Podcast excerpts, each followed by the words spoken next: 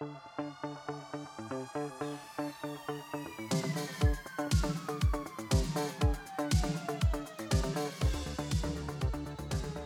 aí pessoal, sejam muito bem-vindos a mais um episódio do podcast Economista Sincero, economista que mais trabalha no Brasil.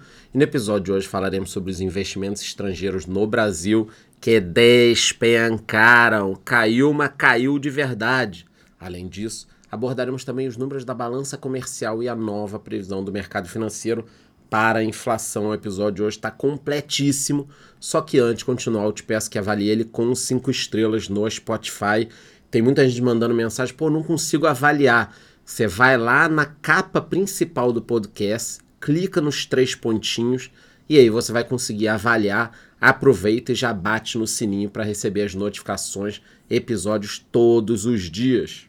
Pois é, galera, os investimentos diretos no Brasil decepcionaram novamente, somando 3,3 bilhões de dólares em outubro. Parece muito, mas não é. Segundo dados divulgados nesta segunda-feira pelo Banco Central, no mesmo mês do ano passado, o montante havia sido de 5,82 bilhões de dólares, ou seja, tivemos uma queda de 40% na comparação anual. Cara, de 5,82, ou seja, quase 6 para 3,3 é uma queda muito grande. Por que, que o pessoal não quer investir aqui? Tem que enquadrar os gringos. E aí, cara, por que, que você não quer investir? O chamado IDP totalizou 57,5 bilhões de dólares nos últimos 12 meses, uma queda de 17 bilhões no período. A título de comparação, até outubro do ano passado, a entrada de dólar para investimento no Brasil havia sido de 74,5 bi. Então a gente está vendo que é uma tendência de queda. Para alguns especialistas, a redução pode ser explicada pela queda no preço das commodities cotadas em dólar e também pelo aumento do risco fiscal que tem impacto negativo na atratividade do Brasil. Eu tenho conversado com vocês isso aqui regularmente, tá? Que se o governo continuar gastando muito e nós tivermos um rombo, não vamos ter o déficit zero no que vem, os gringos começam a olhar, ficar com medo e não querem investir para o longo prazo no Brasil. Isso faz toda a diferença. Por outro lado, para não vender sustinho aqui, as transações correntes do Brasil, que medem a entrada e a saída de dólares, acumularam déficit menor. Ainda segundo o Banco Central, houve um saldo negativo de 34 bilhões de dólares nos últimos 12 meses. Esse total é menor do que os 57,6 bilhões registrados no acumulado até outubro de 2022. De acordo com alguns analistas, a queda das importações e o aumento das exportações explicam esse resultado. E falando em exportações, a balança comercial do Brasil fechou novembro com superávit de 8,7 bilhões de dólares. Bacana, tá entrando dólar, isso pode ajudar a moeda a recuar. Segundo dados divulgados pelo Ministério do Desenvolvimento, Indústria, Comércio e Serviços, o resultado representa uma alta de 41,5% em relação ao mesmo mês do ano passado. Para quem ainda não sabe, na prática, a balança comercial é a diferença entre as exportações e as importações, o que a gente compra e o que a gente vende.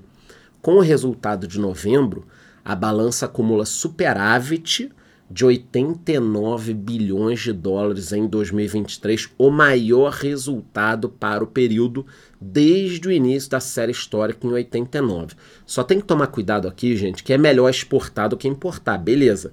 Mas se você não importa muito, tem que entender se a gente está deixando, por exemplo, de comprar máquinas e equipamentos. Eu posso tirar um episódio para explicar isso. No mês passado, as exportações somaram 27,8 bilhões de dólares, enquanto as importações totalizaram 19 bilhões, saldo porrada para a gente também, ponto positivo. Se comparado com o mesmo período do ano passado, as exportações tiveram um crescimento de 0,6, já as importações caíram 11,2. Está vendo o que eu estou falando? A gente está exportando um pouquinho mais e importando bem menos. Esse aumento se deve principalmente à safra recorde de grãos. É o agro salvando o Brasil mais uma vez, agro que salvou o nosso ano também. Do lado das importações, o recuo no preço do petróleo foi o principal responsável pela retração. Então já está respondendo a minha pergunta: será que a gente está importando menos máquinas e equipamentos?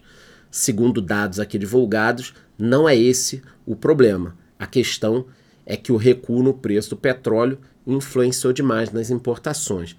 Para se ter uma ideia, o barril do tipo Brent, que é o importante, quase chegou a 100 dólares, mas agora já está abaixo de 80. Para quem me acompanha, sabe que o aumento do preço do petróleo é sinônimo de aumento da inflação.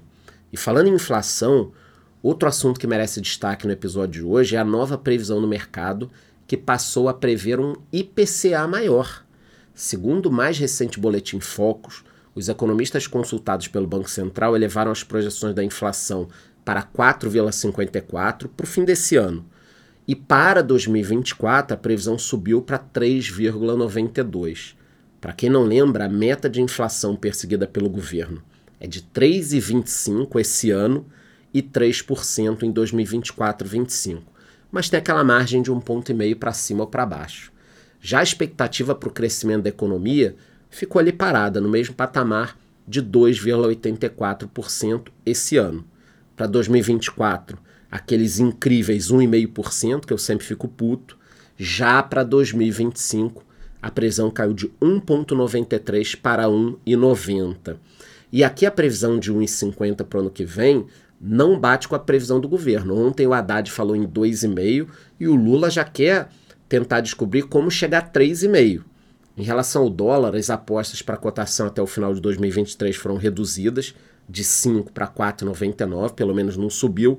Já para o ano que vem, a estimativa com a moeda americana saiu de 5,05 para 5,03. Isso aqui é certeza que os economistas vão errar, porque todo economista erra o dólar. Além disso, o mercado manteve a expectativa para a taxa Selic, terminando o ano em 11,75, esse ano agora, se tudo der certo.